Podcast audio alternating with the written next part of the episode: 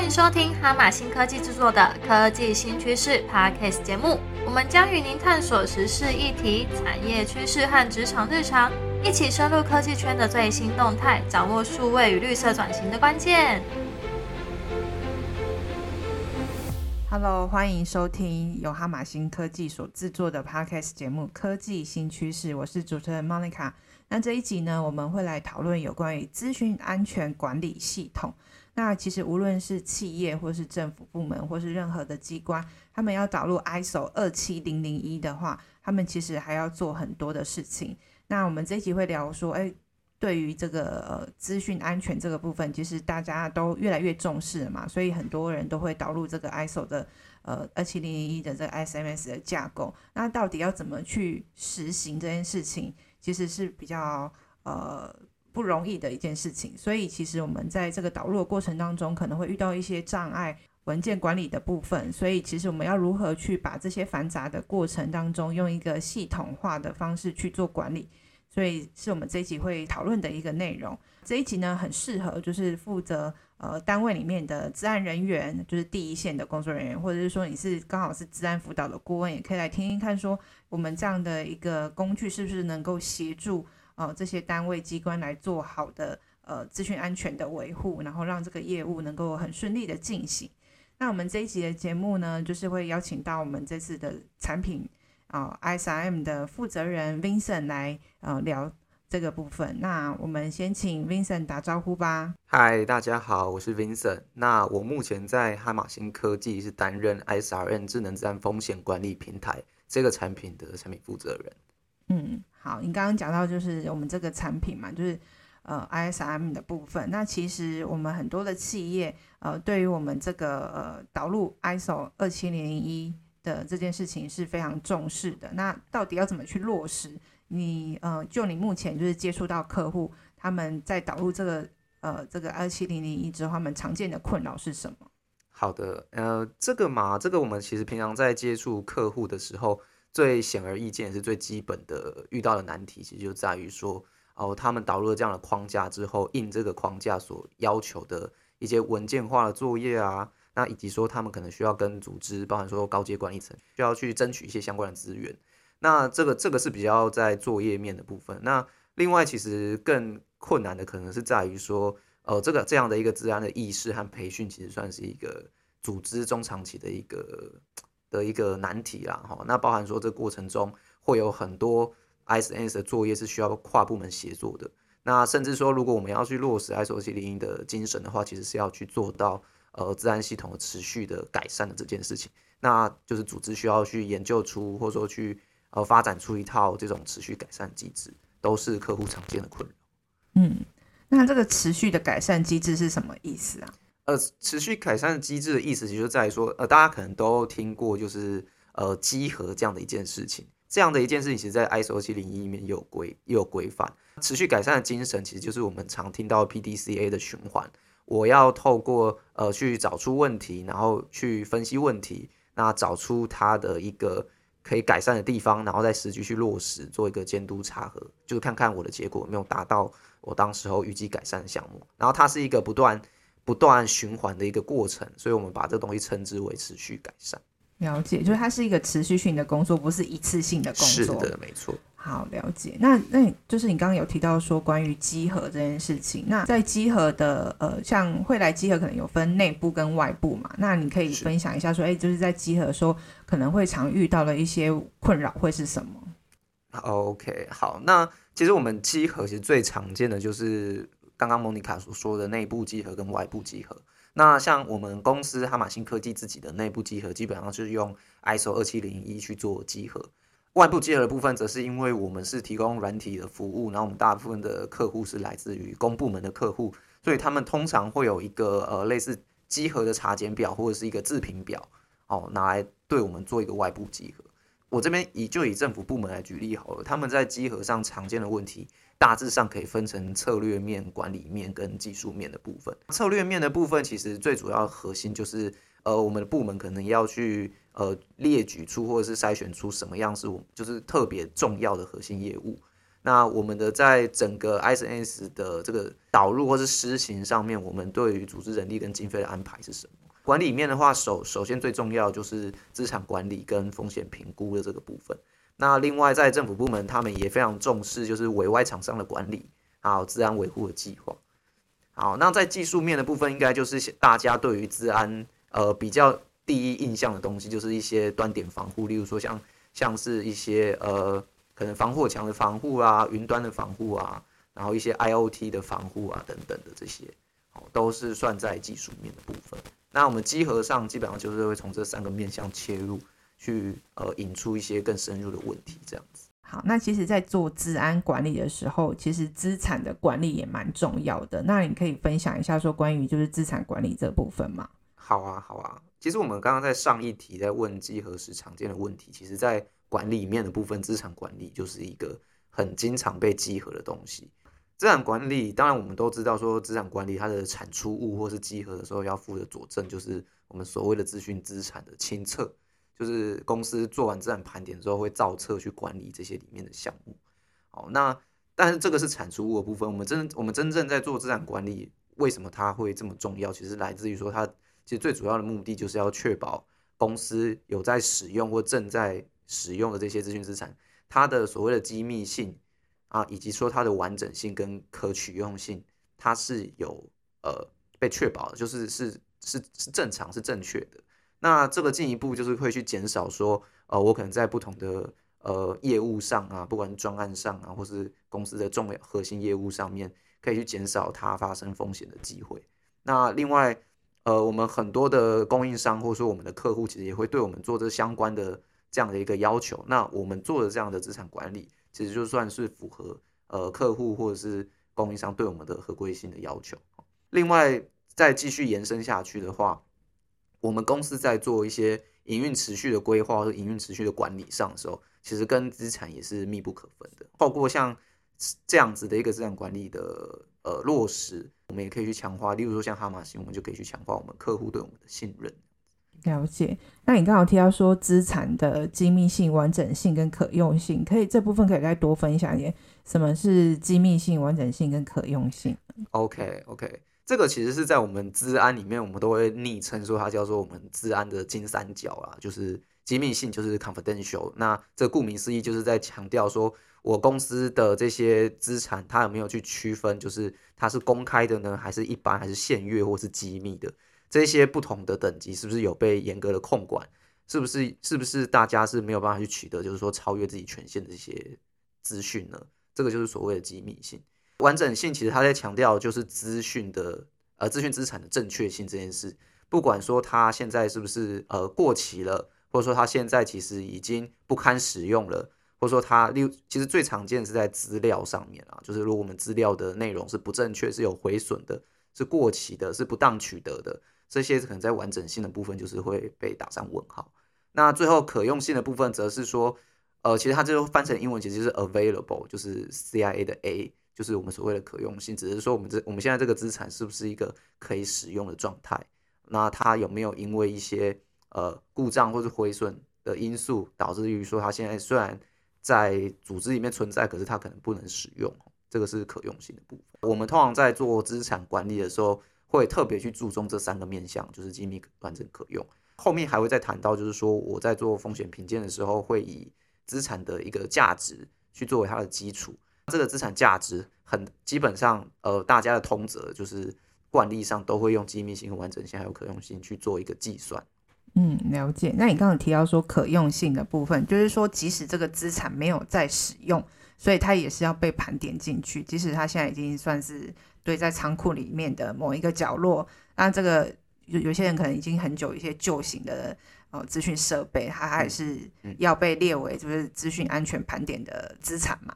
对，只要是还被归纳在组织下的这些资产，即便说它可能是暂时没有在使用，或者说没有使用在呃大部分的专案啊，或是公司大部分业务里面，只要公司还有这部资产的话，它在基本上就要在资产清册里面。那我们通常会在资产清册里面放一个栏位叫使用状态，去注记说它现在是使用中还是准备汰换等等。嗯，那报废的需要放吗？已经报废的不用，但是准备报废的要。哦，好了解。好，那接下来就是也想要问说，因为其实大家都会很在意一件事情，就是说你已经导入了 ISO 二七零一周，一定是固定一段时间要有外部来做查证跟集合嘛？那其实大家就会。呃，你在这个组组织内部可能有做了很多资讯安全的管理，但是要怎么样把这些文件，或是说证明说我定期在做这件事情，或者说你可能有发生一些治安的事件，那你又怎么去处理？那这个过程当中要怎么去举证说，哎，我真的有做这些管理呢？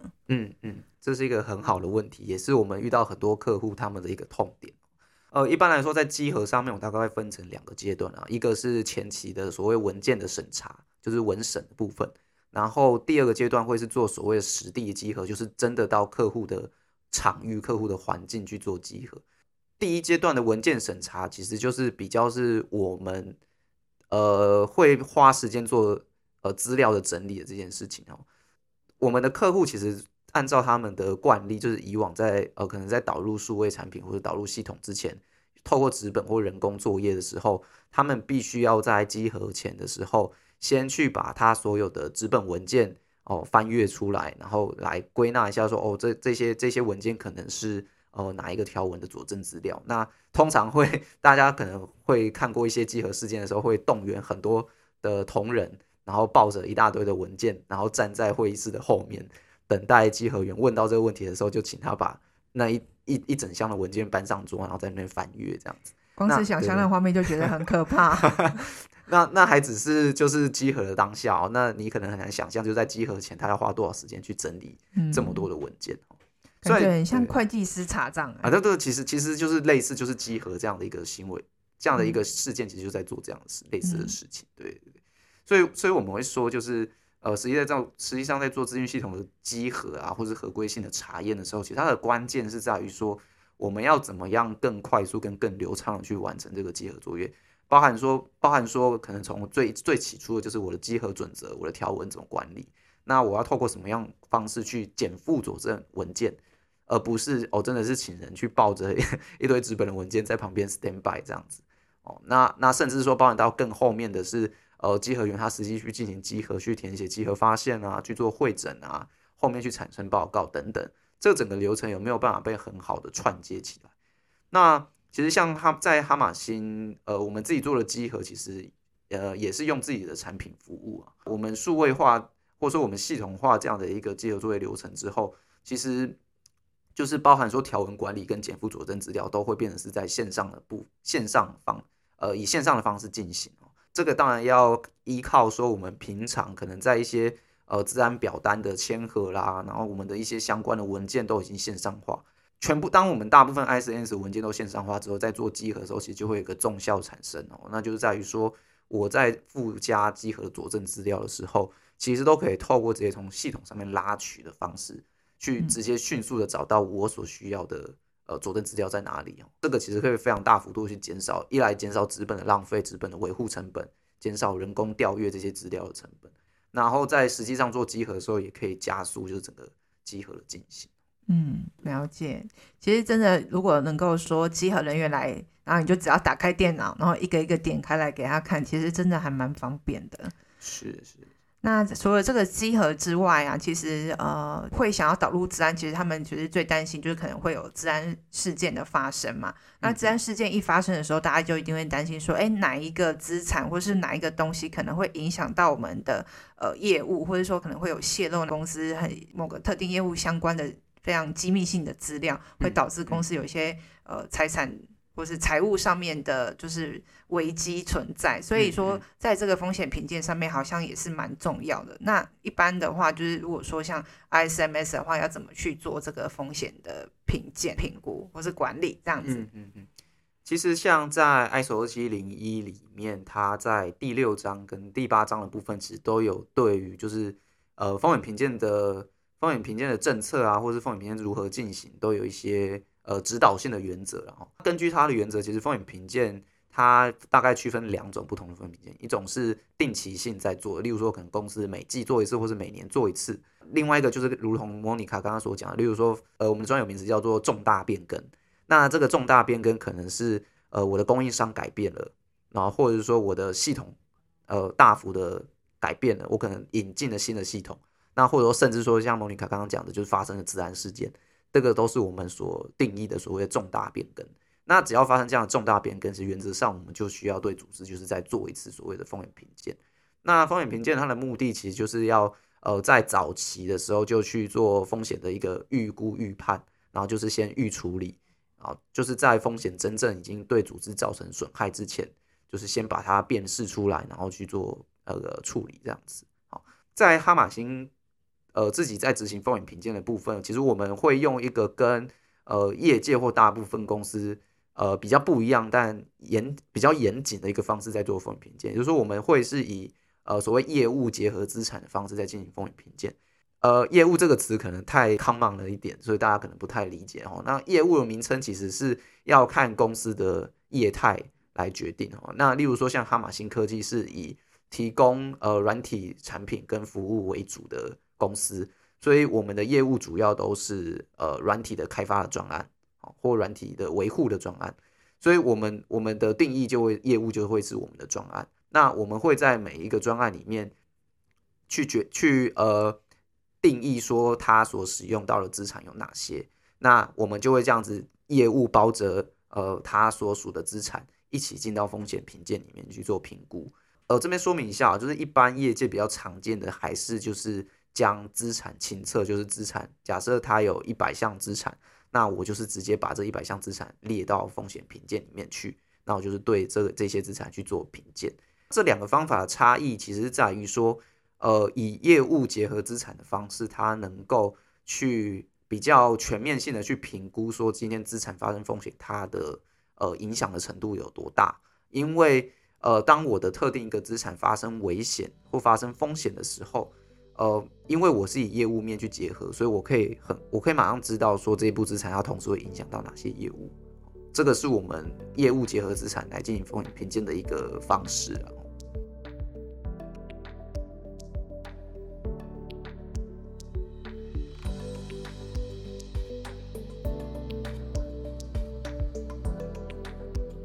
好，了解。那后面有几个问题想要请教你，就是因为其实我有看说，呃，政府机关他们其实自己也会不定时会找一些顾问去抽查，就是稽核他们就对了。是。然后他就出了一份，就是一百一十年度的，就是公务机关的，就是关于治安的。呃，集合的概况报告，嗯，他就有提到说，就是其实他们现在目前可能在很多的机构，他虽然说他们有找了很多的顾问，也做了查证，可是还是发现说，哎，可能有一些呃执行上面在落实上面的一些问题，嗯，例如说，就是像他们在执行核心业务，或是他们在核心呃资讯系统的界定，哦，就是他们在实际填报的过程当中，跟他们施行的计划是有差异，根本就是对不起来。那他们就是他们自己都会有一些衡量的指标评估系统嘛？那他们自己评估这些内容量化的数值，感觉不是很客观。那这种方式的话，其实是会呃，以我们的系统来讲的话，是有什么呃功能可以协助他们，可以比较好去处理这些呃，就是量化评估的东西吗？其实，因为每间公司他们所制定的目标会不太一样，嗯，那。有些公司可能会用自然事件发生的次数去评估，那有些可能是会用呃会用，例如说可能像有效性量测啊，或者说风险评鉴的这些代处，就是它可能进到风险处理计划的项目的多寡去做这种量化的指标。呃，在政府部门，它也有一个所谓治安治理成熟度的一个呃，算是一个蛮成熟的一个框架可以去做使用。那这个部分在我们的系统上。哦，也是一个呃有在评估规划纳进来的一个服务啦。那往后客户在使用 ISRM 这一套产品的时候，可以根据就是行政院那边所颁呃所颁布的这个所谓自然治理成熟度来为自己的组织做一个整体的评分。那就我所知，它的自然治理成熟度其实所看的面向相当广啊，就是不会说可能就只有非常片面的在评估可能某一个 ISS 作业的一个成熟度而已。是一个蛮好的参考的指标，这样子。嗯，然后还有就是他们常见的困扰，我想这应该是说其他企业也会遇到问题，就是说他们在做资讯资产的盘点的时候，就是他们盘点的范围跟内容的完整性不足，就是会有漏掉。像我刚刚提到说，呃，可能有一些旧的资讯设备他们有用，但是他也没有报废，他可能放在仓库的某个角落。那就是这部分的话，有什么比较好的办法，让大家可以在做这些盘点的时候，比较能够就是不会落掉？当然，我就是必须要就是确实的盘点到每一个资产啊。这个部分在实物上，我们可能会请呃业务单位那里，就是去确实落实每一个，就是每一个资产又要有他所谓的负责人。嗯，然后我们在就是每个年度做一次新的资产盘点作业的时候，要逐项去确认说这些项目就是新增修改异动的这个状况是怎是怎么样。我们透过系统的话，基本上是透过像这样的一个方式。去透过系统确，呃，它可能可以可能可以自动提自动提醒你说，哦，你这一次就是异动的资产可能有哪些，好，那你有可能哪些，你也可以设定一个时间基准，那我们去由系统去判断那个更新的时间，然后告诉就自动提醒你说有哪些资产已经就是过久没有更新了，就是是不是要重新再确认一次它目前的使用状态，嗯，大致上会是这样子。那这些事情是算是比较周期性要做，就是例如说是每年都要做一次，还是说每一季它的有一个固定的时间要去提醒说你要去做这些资产盘点的确认吗？还是还是组织内部自己去自己设定？嗯，这样这样说好了，就是 ISO 七零一它虽然提到了非常多，就是呃关于治安的一些作业，啊，但但大部分都是所谓都是原则性，都是 principle 而已。那他我引用他的原文哦，他原文。对于资产盘点是这样讲，他就是只只要求你要做所谓定期性的资产盘点，但这个定期性究竟是呃每季一次呢，每年一次呢，还是每三年一次，每五年一次？它其实并没有定论。现在一般业界比一般性，然后大家都会遵循就是至少一年一次。那像哈马星科技自己也是，我们也是一年做一次。了解了解。像他们遇到一个困扰，我觉得这也是大家常见的啦。可能就是说我们在资通系统，他们会有一些版本更新嘛。那这些过程跟记录其实是没有特别写的，就是不会特别讲说哦，我们什么时候更新了什么系统啊，什么什么这些记录是不太会在 ISMS 的相关系统或文件上面去留存，说我们有做这件事，就有这些记录啦。那这种有办法就是要严谨去做这件事情的提醒啊，或是击锤啊等等的。这个部分可能就会需要比较特殊的方式去处理啊，因为其实我们坊间会有很多所谓的一些呃套件的管理工具，那它可能会去管控，就是我们电脑设备的一些组态啊，然后它的版，例如说可能软体的版本、韧体的版本等等，就是它可以透过那套呃软体去监控每部设备它的目前的状况。这个是业界呃应该就是也蛮常见的一套产品啊。那如果说要透过我们的服务来做类似的事情的话，就变成说他可能会需要在资产盘点的时候，去把这些呃设备里面所包含的软体啊，它的呃作业系统的版本号等等的，就是把它管控到我们，就是透过呃资料汇入啊或输入的方式，就是管控在我们的平台上。那到时候当他有做一些更新的时候，哦，那我们的我们提供的服务就是让你可以透过查询的方式。知道有哪些资产，呃，同时都需要做这些类型的呃套件的升级，这样。像刚刚提到说，其实我呃市面上有这样的服务，可以去监控说你现在呃所有员工使用的这些跟资通讯有关的系统，他们版本更新的这些过程跟记录嘛。那这些资料可以就是例如说，可以在呃借接到我们的系统，或者说它可以下载这些记录，然后再上传到我们的系统去做就是记录的证明文件吗。这个自然是可以的。通常有这些工，只要这些这些第三方工具或是这些套件管理工具，它只要有提供所谓的 API 借接的机制，就是它有一个标准化的跟 JSON 交换格式的 API，那我们系统就能够去对它去做一个串接的动作。那包含说可能从那个系统所发出的这个提醒，就是呃有套件需要升级这个提醒，就会在 S 在我们的这个 SRM 平台上面收到。那另外 Monica 刚刚提到的就是把呃，这个套件的需要升级的这个清单啊，或者把它透过上传的方式作为我们集合的主任资料，这个当然也是 OK 的。嗯，所以就是两种方式都可以。对对对，好了解。好，那其实差不多了啊。哎，还有一个比较常见的困扰，其实这也应该是很多人会遇到，就是说员工难免会想要用一些软体，但是这个软体可能不是符合治安。等级防范的一个基准下的一个工具。嗯那可是其实很多组织都没有很很严谨的去落实，说管理员工去不要用这些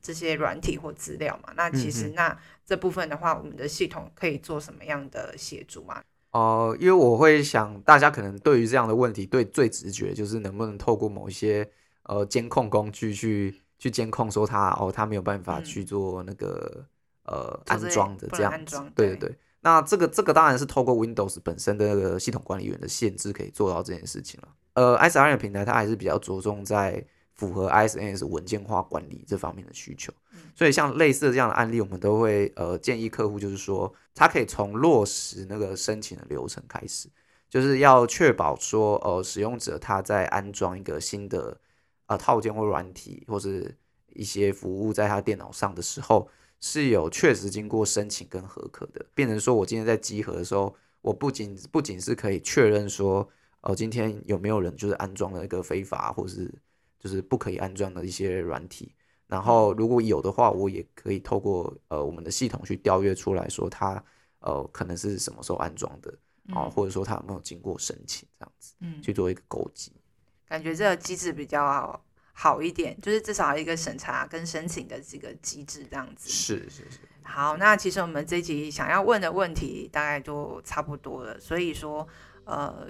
针对就是 ISMS 的这个管理的部分，如果大家觉得这一集的内容有什么样想要跟我们互动的话，也可以到我们的脸书或者是到我们的节目的下方呃留言，跟我们讨论一下你的看法。也请大家就是记得关注跟订阅我们的 Podcast 节目，留下五颗星的评分。那我们下一次见喽，拜拜。好，拜拜，谢谢大家。